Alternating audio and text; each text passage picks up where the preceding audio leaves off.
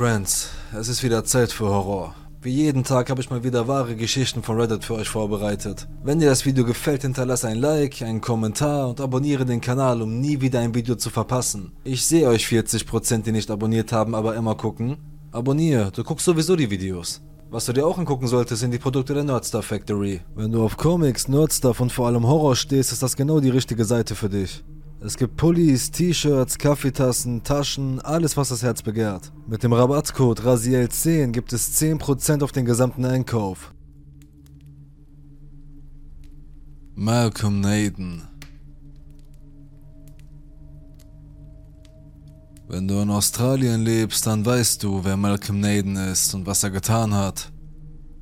Für diejenigen, die das nicht wissen, gebe ich eine kurze Zusammenfassung.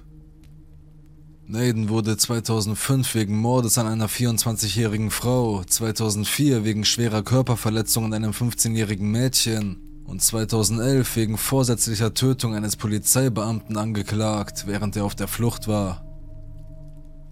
Naden bekannte sich in allen 32 Anklagepunkten für schuldig und wurde im Juni 2013 zu lebenslanger Haft plus 40 Jahren ohne Bewährung verurteilt. Nun zur Geschichte. Ich wohne in einer kleinen, halbländlichen Stadt, nicht allzu weit von Newcastle entfernt. Mein Freund und ich waren sehr naturverbunden. Wandern, Geländewagen fahren und Speerfischen waren die Hauptaktivitäten, denen wir an den Wochenenden nachgingen, aber die Jagd war zu dieser Zeit kein großes Thema für uns. Wir entschieden uns für die Compound-Bogenjagd, da einige von euch sicher wissen, wie schwer es ist, in Australien eine Schusswaffe zu bekommen. Zu der Zeit hatte ich gerade meinen ersten richtigen Vollzeitjob angefangen, was bedeutete, dass ich etwas Taschengeld zum Spielen hatte.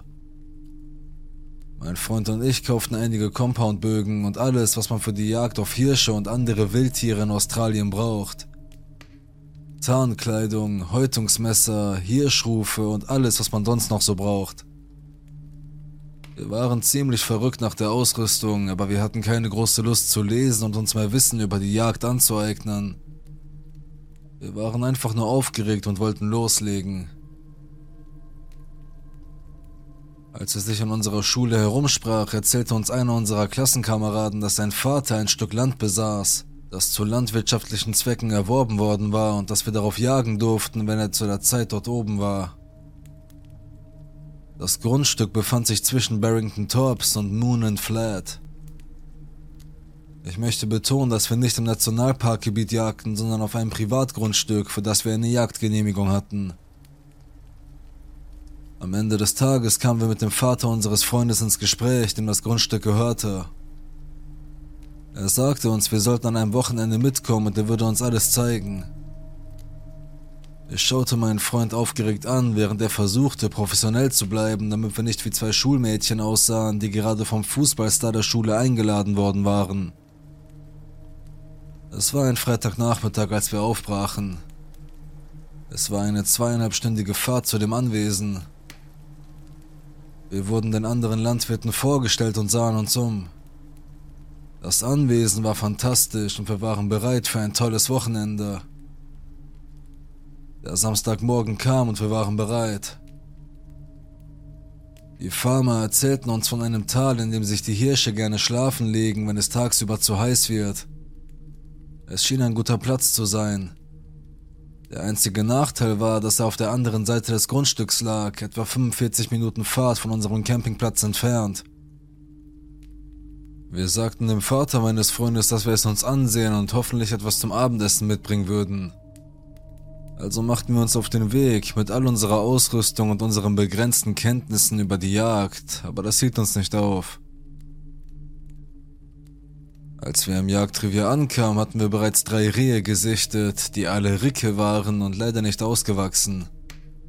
Wir beschlossen, 200 Meter die Talwand hinauf zu einer Lichtung zu klettern, wo wir vermuteten, dass einige der Rehe ihr Lager aufschlagen würden. Wir saßen am äußersten Rand der Lichtung und warteten. Ein paar Stunden vergingen und wir waren es leid, nichts zu tun. Die Jagd war nicht wie die YouTube-Videos, die wir in der Schule gesehen hatten. Wir unterhielten uns darüber, wie sich die Hitze auf die Tiere auswirkt und mein Freund hatte eine tolle Idee. Wir sollten es am Bach versuchen, um zu sehen, ob etwas zum Trinken kommt. Meiner Meinung nach war das eine großartige Idee. Schließlich hatten wir in unserem aktuellen Standort noch nichts gesehen. Also machten wir uns auf den langen Weg die Talwand hinunter zum Bach, der sich ganz unten befand. Als wir ankamen, sahen wir, dass der Bach sehr wenig Wasser führte. Wir wussten, dass die Wahrscheinlichkeit, ein Tier zu sehen, größer sein würde, wenn wir mehr Wasser finden würden, und so begannen wir dem Bachtal aufwärts zu folgen. Nachdem wir einige Kilometer gelaufen waren, stießen wir auf einen kleinen Teich oder Damm mit Wasser. Wir dachten, das wäre ideal für Wildschweine und vielleicht auch für den einen oder anderen Bock, der sich abkühlen wollte. Also richteten wir uns ein und machten uns bereit. Nach einer guten halben Stunde beschloss ich es bei einem Ruf zu versuchen. Bis zu diesem Zeitpunkt hatte ich noch nie versucht, ein Tier zu rufen, aber wie schwer kann das schon sein? Ich holte den Ruf aus meiner Tasche und blies leise hinein, worauf ein leises, hochfrequentes Blöken ertönte, das sich am ehesten wie ein Furz anhörte. Ich sah meinen Freund an, der einen selbstgefälligen Gesichtsausdruck hatte. Ich lächelte und versuchte mein Lachen zu unterdrücken, ohne etwas zu verschrecken. Nachdem das Lachen verklungen war, rief ich weiter. Nach einer Weile dachten wir, wir könnten etwas hören, Endlich, nach all dem Laufen und der harten Arbeit, kam etwas auf uns zu. Wir lauschten weiter und ließen die Münze entscheiden, wer den ersten Schuss abgeben würde. Um ehrlich zu sein, war ich froh, dass wir bei unserem ersten Jagdausflug so gut abgeschnitten hatten, dachte ich. Die Münze landete auf Kopf. Scheiße, sagte ich, mein Freund würde den Schuss abgeben. An diesem Punkt ging das Tier weiter in unsere Richtung, während das Geräusch seiner Schritte lauter wurde. Wir glaubten, dass das Tier etwa 30 bis 40 Meter entfernt war. Ich sagte meinem Freund, er solle aufstehen und sich bereit machen, während ich mit meinem Fernglas hinter ihm stand. Während ich durch mein Fernglas schaute, konnte ich die schwachen Umrisse des Tieres erkennen. Nun, wir dachten, es sei ein Tier, aber je länger ich durch mein Fernglas schaute, desto weniger sahen die schwachen Umrisse wie ein Tier aus. Es war jetzt weniger als 20 Meter von uns entfernt. Ich wusste nicht, was es war. Es war dunkel und sah aus wie ein Mann, der auf uns zuging. Aber warum sollte ein zufälliger Mann in der Nähe eines Baches in der Mitte von nirgendwo auf Privatland sein? Das macht überhaupt keinen Sinn. Ich legte meine Hand auf die Schulter meines Freundes, er sah mich an und ich schüttelte den Kopf, als wollte ich sagen, nicht schießen. Der Blick in seinen Augen sagte mir, dass er wusste, dass etwas nicht stimmte. Es war derselbe Blick, den er mir zuwarf, als wir Anfang des Jahres mit meinem ersten Auto gegen einen Baum krachten. Er sah aus, als hätte er seit zehn Jahren nicht mehr geduscht, hatte lange Haare und einen Bart, seine Kleidung war schmutzig, und er roch nach nichts, was ich je zuvor gerochen hatte. Er hatte eine Waffe um die Schulter gehängt und einige Wasserbehälter in der Hand, vermutlich um sie aufzufüllen. Zu diesem Zeitpunkt raste mein Herz. Ich wusste nicht, wer dieser Mann war, was er tat und ob er gefährlich war. Wir standen beide so still und so leise wie möglich da. Wir hätten gut zehn Minuten dort gestanden und darauf gewartet, dass er uns entweder findet oder geht. Nur Gott weiß, was er da mit uns gemacht hätte. Als er endlich fertig war, ging er in die Richtung, aus der er gekommen war. Wir warteten weitere 30 Sekunden und liefen los, ohne auf seine Rückkehr zu warten. Wir brauchten etwa eine halbe Stunde, um zum Auto zurückzukommen und weitere 45 Minuten, um zum ursprünglichen Campingplatz zurückzukehren. Wir erzählten dem Besitzer, was wir gesehen hatten, und er versicherte uns, dass sich niemand auf diesem Teil des Grundstücks aufhalten sollte. Schon gar nicht jemand, den wir bei unserer Ankunft nicht gesehen hatten.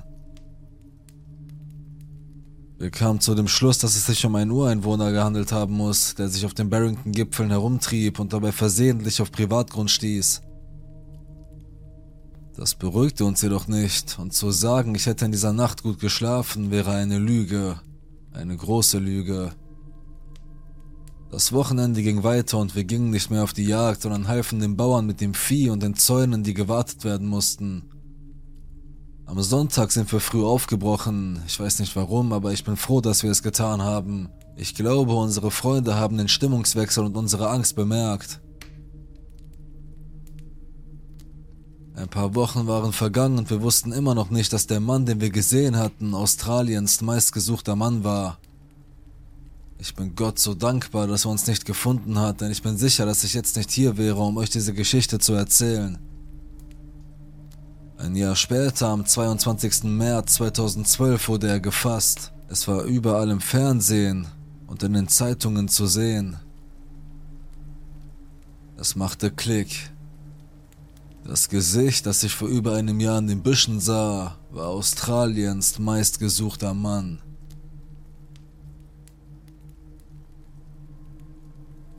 Geisterknast.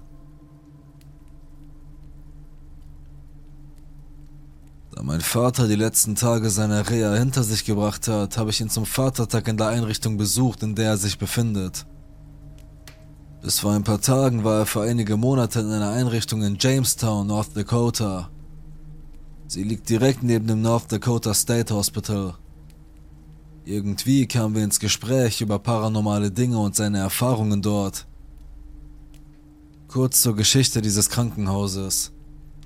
Es wurde 1885 eröffnet und war eine Anstalt für psychisch Kranke und kriminelle Geisteskranke. Innerhalb der nächsten Jahre wurde die Überbelegung zu einem großen Problem, sodass das Krankenhaus mehrmals erweitert werden musste, während es gleichzeitig stark unterbesetzt war. Im Jahr 1937 entließ der Governor den Leiter der Anstalt und 75% des Personals und stellte an ihrer Stelle neue Mitarbeiter ein, weil sie sich politisch engagiert hatten. Das neue Personal war für die Pflege der Patienten völlig unterqualifiziert und behandelte sie schlecht, indem es sie beschimpfte und misshandelte. Bis 1974 sank die Einwohnerzahl von über 2000 in den 40er Jahren auf etwa 600 und heute auf etwa 200 und das Krankenhaus ist immer noch in Betrieb. Heute dient das Krankenhaus als Ort für psychiatrische Dienste, Übergangswohnungen und die Behandlung chemischer Abhängigkeiten. Mein Vater hatte dort gerne zu tun, also nahm er immer Jobs an oder half aus, wo er konnte. Soweit ich weiß, war das Krankenhaus so etwas wie eine Partnereinrichtung seiner Reha-Einrichtung, aber die Leute dort waren eher wie Insassen, während er gehen konnte und viel mehr Freiheit hatte. Er ging in den Teil des Krankenhauses, der heute als Gefängnis fungiert, und half einer der Damen, die dort in der Wäscherei arbeiteten. Sie falteten eine Menge Laken und gingen nach unten, um etwas zu holen, und als sie zurückkamen, waren die Laken auf den Boden geworfen und völlig durcheinander. Man darf nicht vergessen, dass dort alles verschlossen bleibt, also konnte niemand dort gewesen sein, um das zu tun. Die Frau erzählte meinem Vater, dass es Charlie war, der Geist in diesem Teil des Gefängnisses. Anscheinend machte er so etwas ständig. Die Frau erzählte meinem Vater, dass sie überall im Gefängnis Namen für verschiedene Geister haben, weil es dort so viele gab. Es gab sogar ein paar Räume, die sie abriegeln mussten, weil jedes Mal, wenn ein Insasse dort einzog, er sich weigerte zurückzugehen, weil so viel gruseliger Scheiß passierte. Sogar im Büro des alten Direktors spukte es so sehr, dass er ihnen sagte, wenn sie keinen neuen Raum für seine Sachen finden könnten, würde er seinen Job kündigen und weiterziehen. Mein Vater sagte, dass sich die Sachen überall hinbewegen würden und aus den Regalen fliegen würden. Da er die Möglichkeit hatte, häufig zu verreisen und während seines Aufenthalts außerhalb der Einrichtung zu arbeiten, nahm er und ein paar Jungs einen lokalen Job an bei dem sie Unkraut jäten und andere Rasenarbeiten auf dem Krankenhausgelände und dem Friedhof erledigten. Er arbeitete mit einer kleinen Gruppe von Männern mitten am Nachmittag. Der Teil des Krankenhausgeländes, an dem sie arbeiteten, ist nicht mehr in Betrieb, aber das Gebäude hatte viele Fenster, sodass man alles von innen sehen konnte. Er und ein anderer sahen, wie jemand dort herumlief, also ließen sie ihren Chef wissen, dass auch jemand anderes dort arbeitete. Nee, da arbeitet niemand drin, da war schon seit Jahren niemand mehr, sagte sein Chef. Sie scherzten, sie hätten einen Geist gesehen und erfuhren, dass paranormale Aktivitäten dort sehr verbreitet sind. Mein Vater ist ein lockerer Typ, aber er und die anderen Jungs sahen ihn so deutlich, dass sie seine Kleidung und alles sehen konnten. Hast du gesehen, was er anhatte? sagte der andere Kerl zu meinem Vater mit einer super ängstlichen Stimme. Ja, sagte mein Vater. Da will uns jemand verarschen. Das war ein Mensch. Sie arbeiteten einfach weiter, obwohl sie sich gruselten. Dann sahen sie ihn noch einmal. Mein Vater sagte, dieselbe Erscheinung sei sehr schnell den Flur entlang auf sie zugekommen und um die Ecke in die Garage geflitzt. Er trug einen altmodischen, schwarz-weißen Anzug mit einem dazu passenden Hut und hielt den Kopf gesenkt, als wollte er sein Gesicht vor ihnen verbergen. Der Mann, der bei meinem Vater war, rannte los und sagte, dass er dort nicht mehr arbeiten wolle, weil er so viel Angst habe, aber mein Vater schrie ihn an, er solle zur Vorderseite laufen, damit sie den Kerl fangen könnten. Sie gingen zu allen möglichen Türen und es war absolut niemand da. Irgendwie gelang es dem Chef, die Schlüssel zu bekommen, sodass sie den Bereich untersuchen konnten, und mein Vater sagte, dass es dort so staubig war, dass sie ihre Fußabdrücke sehen konnten. Und die einzigen Fußabdrücke dort waren ihre eigenen. Von dem Mann, den sie gesehen hatten, gab es keine Spur.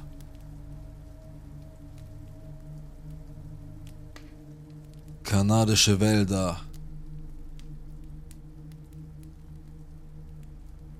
Ich lebe im Norden von British Columbia, Kanada und vor ein paar Jahren hatte mich mein Freund eingeladen, mit ihm, seiner Mutter und seiner Schwester in ein Resort an einen See etwa anderthalb Stunden außerhalb der Stadt zu fahren.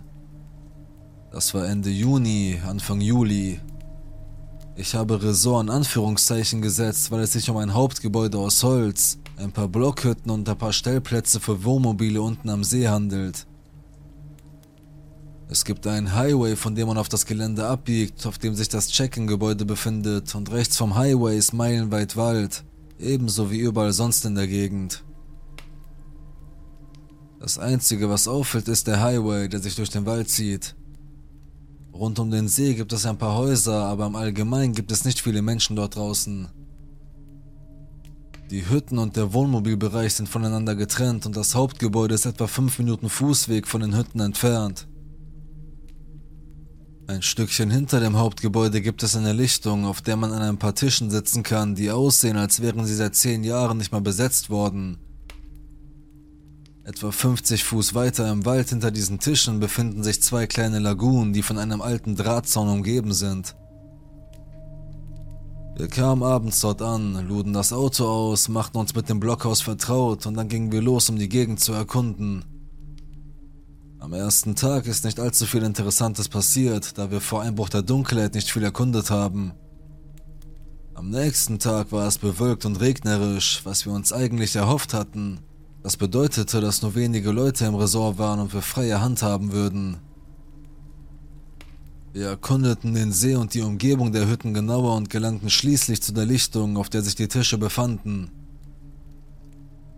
Wir sahen uns die Tische an und stellten fest, dass sie seit langer Zeit nicht mehr angerührt wurden, denn es hat sich viel Gras und Unkraut um sie herum angesammelt. Als ich sie untersuchte, bemerkte ich, dass es etwa 50 Fuß weiter hinten im Wald eine freie Fläche gab. Wir rutschten in diesen grabenähnlichen Bereich hinunter und stapften durch das Gestrüpp. Schließlich kamen wir zu der Stelle und bemerkten, dass sie mit einem Drahtzaun umgeben war. Wir gingen um das Gebiet herum und wollten es verlassen, bis wir eine Stelle sahen, die aussah, als wäre ein großes Tier über den Zaun gelaufen und hätte einen Teil des Zauns zerdrückt.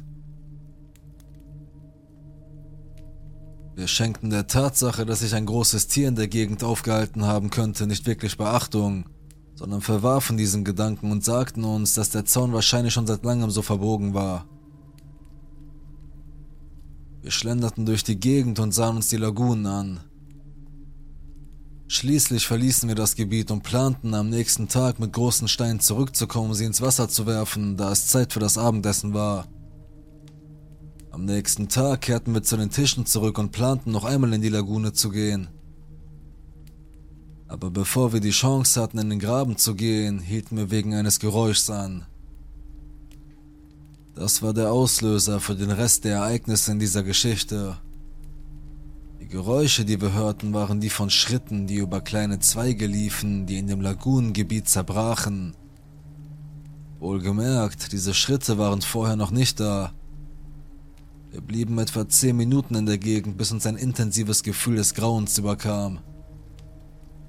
Danach sagten wir Scheiß drauf und gingen zurück zu unserer Hütte, wo wir den Rest der Nacht Poker spielten. Während wir spielten, diskutierten wir über die Ereignisse, die sich ereignet hatten und lachten schließlich darüber, dass es wahrscheinlich nur ein Bär auf der Durchreise oder Kaninchen in der Gegend waren. Am nächsten Tag regnete es stark und es war viel dunkler als in den vergangenen Tagen. Wir verließen unsere Hütte und planten später zur Lagune zu gehen, aber wir wollten in einem mittelgroßen Waldgebiet in der Nähe der Hütte chillen. Wir liefen im Wald herum und schlugen mit großen Stöcken auf Bäume ein, als wir hörten, wie jemand in etwa 200 Fuß Entfernung dasselbe tat. Es war schwer einzuschätzen, wie weit es genau war, weil der Wald Geräusche überträgt, aber es war ziemlich weit vor uns.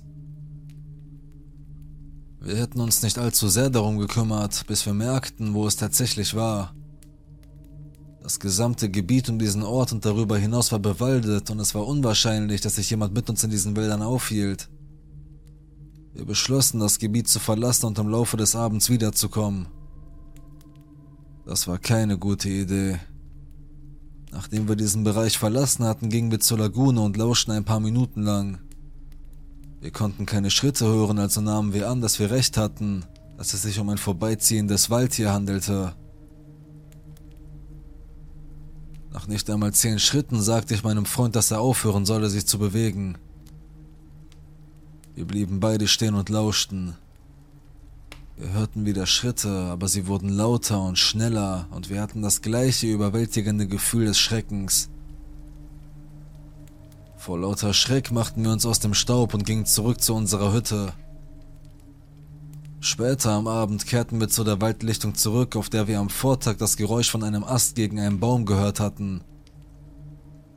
Wir fingen wieder an, Äste gegen Bäume zu schlagen. Dieses Mal hörten wir nichts, aber als ich mich nach links drehte, fiel mir etwas ins Auge. Da stand etwas, das wie eine Person aussah, hinter einem Baum und ich sah, wie sie sich dahinter duckte. Ich machte mir fast in die Hose, als ich meinem Freund zurief, dass wir von dort verschwinden müssten und wir sprinteten zurück zur Hütte. Später am Abend, als wir auf dem Dachboden saßen, wo unsere Betten standen, diskutierten wir über die Ereignisse des Tages. Diesmal wurde viel weniger gescherzt und wir versuchten uns einen Reim darauf zu machen, was passiert war. Wir begannen mit dem Geräusch des Astes, der gegen den Baum schlug. Zuerst versuchten wir es als Echo abzutun, aber wir erinnerten uns daran, dass die Echos zu der Zeit nicht sehr auffällig waren. Nur ich sah später die Kapuzengestalt in der gleichen Gegend, aber ich wusste, dass es eine Person war, oder zumindest glaube ich, dass es eine Person war. Wir waren uns da nicht so sicher, also gingen wir dazu über, über den Bereich der Lagune zu sprechen.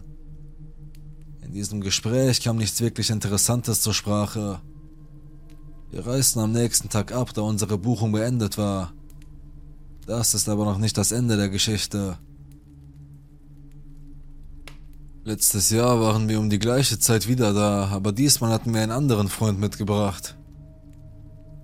Wir zeigten ihm die Gegend und informierten ihn über die Geschehnisse des letzten Jahres und er nahm es mit Vorsicht auf, wie es jeder vernünftige Mensch tun würde. Das änderte sich jedoch im Verlauf der nächsten drei Tage. Diesmal war die Aktivität nicht so sehr im Seitenwald, wo ich die Kapuzengestalt sah und wo mein Freund und ich die Baumgeräusche hörten, sondern im Bereich der Lagune. Ich komme gleich zu den wichtigen Dingen. Nachdem wir also unserem anderen Freund den Lagunenbereich gezeigt hatten, beschlossen wir ihn zu betreten, nachdem wir keine Geräusche gehört hatten. Alles ging gut und wir kehrten am nächsten Tag zurück. Diesmal waren die Schritte wieder da, aber ein bisschen näher als zuvor. Wir verließen das Gebiet, kehrten aber etwa eine Stunde später zurück. Wir waren fest entschlossen herauszufinden, was uns aus diesem Gebiet vertrieben hatte, aber um hineinzukommen mussten wir leise sein. Langsam gingen wir den Graben hinunter und zu den Lagunen, ohne dass uns jemand hörte. Wir sahen dort auch nichts. Etwas weiter weg hörten wir etwas schnappen und ohne zu viel Lärm zu machen, machten wir uns aus dem Staub. Am nächsten und letzten Tag, bevor wir wieder abreisen mussten, kehrten wir zum Bereich zurück, wo wir vorhatten, wieder zu den Lagunen zu gehen. Doch als wir im Bereich waren, hörten wir etwas Neues. Es war eine Art kreischendes Geräusch, aber es hörte sich fast wie ein Mensch an. Zuerst dachten wir, es sei eine Person, die sich verletzt hatte und um Hilfe rief, aber ich ließ alle innehalten und zuhören, bevor wir etwas unternahmen. Wir hörten zu und nach dem, was ich hörte, klang es wie eine Mischung aus dem Schreien einer Person, dem Fauchen einer wütenden Katze und einem seichten Hundebellen. Meine zwei Freunde beschlossen näher heranzugehen und das Geräusch zu untersuchen, während ich dagegen war. Wir gingen trotzdem hin, aber ich blieb viel weiter weg, da mir mein Bauchgefühl sagte, dass ich von dort verschwinden sollte. Wir warfen Steine in die Nähe des Geräusches, in der Hoffnung, es aus einem Versteck aufzuscheuchen, und als das nicht klappte, kamen wir ihm viel zu nahe. Wir befanden uns direkt am Rande eines Grabens in der Nähe der Tische, und als ich genauso nah dran war wie meine Freunde, passierte etwas. Das Ding, das das Geräusch verursachte, hatte entweder einen großen Baumstamm geworfen oder einen Baum umgeworfen, dem Geräusch nach zu urteilen aber ich blieb nicht in der Nähe, um das zu untersuchen. Ich drehte mich um und rannte so schnell, wie mich meine Beine trugen. Wir waren etwa 100 Meter entfernt, als wir zum Stehen kamen. Nichts kam hinter uns her, aber die Geräusche setzten wieder ein. Wir gingen um das Hauptgebäude herum und als wir um die Ecke kamen, stand dort ein Schwarzbär. Wir stießen einen Seufzer der Erleichterung aus, als wir dachten, dass wir von einem Bären erschreckt worden waren, aber wir kehrten zu unserem vorherigen Gefühl des Schreckens zurück, als der Bär dasselbe tat wie wir und so schnell wie möglich von dort wegging. Wir sahen nicht weiter nach und liefen zurück zu unserer Hütte. Als wir am nächsten Tag abreisten, weil die Reservierung zu Ende war, passierte nichts weiter. Vielleicht fahre ich dieses Jahr wieder hin, denn es nähert sich der gleichen Zeit wie in den Vorjahren. Das ist der Grund, warum ich schreibe. Ich möchte meine bisherigen Eindrücke schildern und wenn ich dieses Jahr wieder hinfahre, werde ich alle über meine Erfahrungen informieren. Ich weiß nicht, was die Kreatur in der Lagune ist, aber ich weiß ganz sicher, dass es kein Bär ist. Bei dem anderen Ding im Wald bin ich mir immer noch nicht sicher. Der verfluchte Campus.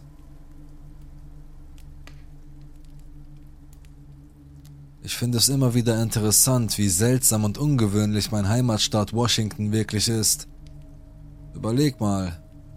Dutzende von Serienmördern sind hier durchgekommen, stammen von hier oder haben hier gelebt. Wir haben eine hohe Anzahl von Sasquatch-Sichtungen, unzählige UFO-Berichte über den Cascade Mountains und noch mehr unheimliche Kleinstädte als ein Stephen King-Roman. Zwischen Juni 2010 und Juli 2011 besuchte ich das Cascades Job Corps Programm in Sedro-Woolley, einer eher malerischen, wenn auch seltsamen Bergstadt, die in die benachbarten Städte Burlington und Mount Vernon überging. Wenn du in diesem Teil des Nordwestens Washingtons bist, empfehle ich dir dringend einen Besuch dort. Die Gegend ist einfach wunderschön. Und wenn du das Bedürfnis hast, dich zu gruseln, stell auf deinem Handy die Titelmelodie von Twin Peaks ein, während du herumfährst. Glaub mir, du wirst es lieben. Cascades Job Corp war ein wunderschöner Campus, der etwas abgelegen vom Hauptort Cedrowoolley lag. Da es nur eine Straße gibt, um hinein und hinaus zu fahren, wirkt das gesamte Gelände wie eine Insel, umgeben von dichten Wäldern. Bei der Einfahrt sieht man nach einer kurzen, schmalen Einfahrt links ein verlassenes dreistöckiges Gebäude, das mit Schlingpflanzen und anderem in dieser Gegend üblichen Unkraut bewachsen ist. Auf der rechten Seite sieht man die üppigen grünen Höfe mit massiven Bäumen verschiedener Arten und dahinter sieht man das erste der vier Wohnheime. An dieser Stelle muss ich darauf hinweisen, dass das Gelände, soweit ich feststellen konnte, zu diesem Zeitpunkt erst seit weniger als 20 Jahren als Campus für das Job Corps Programm diente. Nach den Informationen, die ich während meiner Studienzeit erhalten habe, war das Gelände als Irrenhaus für geistig gestörte Menschen gebaut worden. Die ältesten Gebäude, die noch standen, als ich die Schule besuchte, dienten ursprünglich der Unterbringung der Patienten, Was auch daran zu erkennen ist, dass die Gemeinschaftsräume mit dicken Beobachtungsfenstern ausgestattet waren, durch die man hineinsehen konnte und dass alle Fenster auf dem Gelände stark verstärkt waren. Da dieser Campus früher eine Irrenanstalt gewesen war, gab es natürlich viele Geschichten und Legenden, die den neuen Eingangsgruppen von Erstsemestern oft von Leuten erzählt wurden, die schon länger dort waren. Die beiden am häufigsten erzählten Geschichten handelten von einem kleinen Mädchen in einem roten Kleid, das in zwei der Wohnheime herumspuken soll, und von einem wütenden Geist der amerikanischen Ureinwohner, der nachts über das Gelände streift. Darüber hinaus gibt es Geschichten von Studenten, die Seancen veranstalten, Ouija-Bretter benutzen und ruchlose Geister beschwören und all die anderen üblichen Spukgeschichten, die man in einer alten Anstalt erwarten würde. Was ich mit Sicherheit sagen kann, ist, dass dieser Campus etwas Übernatürliches an sich hatte. Da ich selbst ein Kultist bin, habe ich im Laufe der Jahre gelernt, dass bestimmte Orte eine Vielzahl von sehr greifbarer Energie beherbergen eine Energie, die die Angewohnheit hat, Geister, Elementarwesen und negative Kräfte anzuziehen. Warum das so ist, insbesondere für diesen Campus, kann ich nur spekulieren. Meine eigene Theorie ist, dass der Campus mehrere hundert Studenten beherbergt, die zwischen 16 und 24 Jahre alt waren und von denen viele aus ziemlich turbulenten Verhältnissen kommen. Dies wird noch verstärkt, wenn man bedenkt, dass viele Jahre vor der Schule in dieser Gegend unzählige Menschen lebten, die an Wahnsinn litten und wahrscheinlich einer Fülle von schrecklichen Verfahren unterworfen waren, die für die damalige Zeit typisch waren. Trotzdem hatte ich während meines Jahres auf dem Campus einige ungewöhnliche Fälle von paranormalen Erscheinungen erlebt. Das erste Ereignis ereignete sich einen Monat nach Beginn des Studiums. Ich saß bei meiner damaligen Freundin und unserem gemeinsamen Freund auf einer Bank vor einer alten Kirche, die sich hinter meinem Wohnheim befand und mit der Cafeteria und einem der Lagerräume verbunden war. Während wir uns unterhielten, hörten wir aus der Nähe der Kirche, die damals von ungepflegten Hecken und Büschen umgeben war, ein sehr lautes, tiefes Knurren. Um es gleich vorwegzunehmen, wir waren alle besorgt, dass sich ein wildes Tier auf den Campus verirrt hatte. Es war schon einmal vorgekommen und überall warnten Schilder die Studenten vor Bären, Pumas, wilden Hunden, Kojoten und sogar Stachelschweinen. Und es lag auf der Hand, dass wir in diesem Moment einem Raubtier gegenüberstehen würden. Als wir aufsprangen, wichen wir langsam zurück, wobei meine Freundin und mein Freund hinter mir an mir zerrten, obwohl ich immer wieder versuchte, ihnen zu sagen, sie sollten nicht rennen, sondern sich langsam bewegen, falls es ein Tier sei.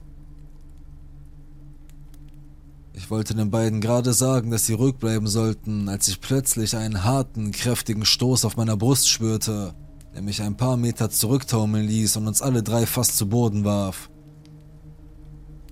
Natürlich war ich fassungslos.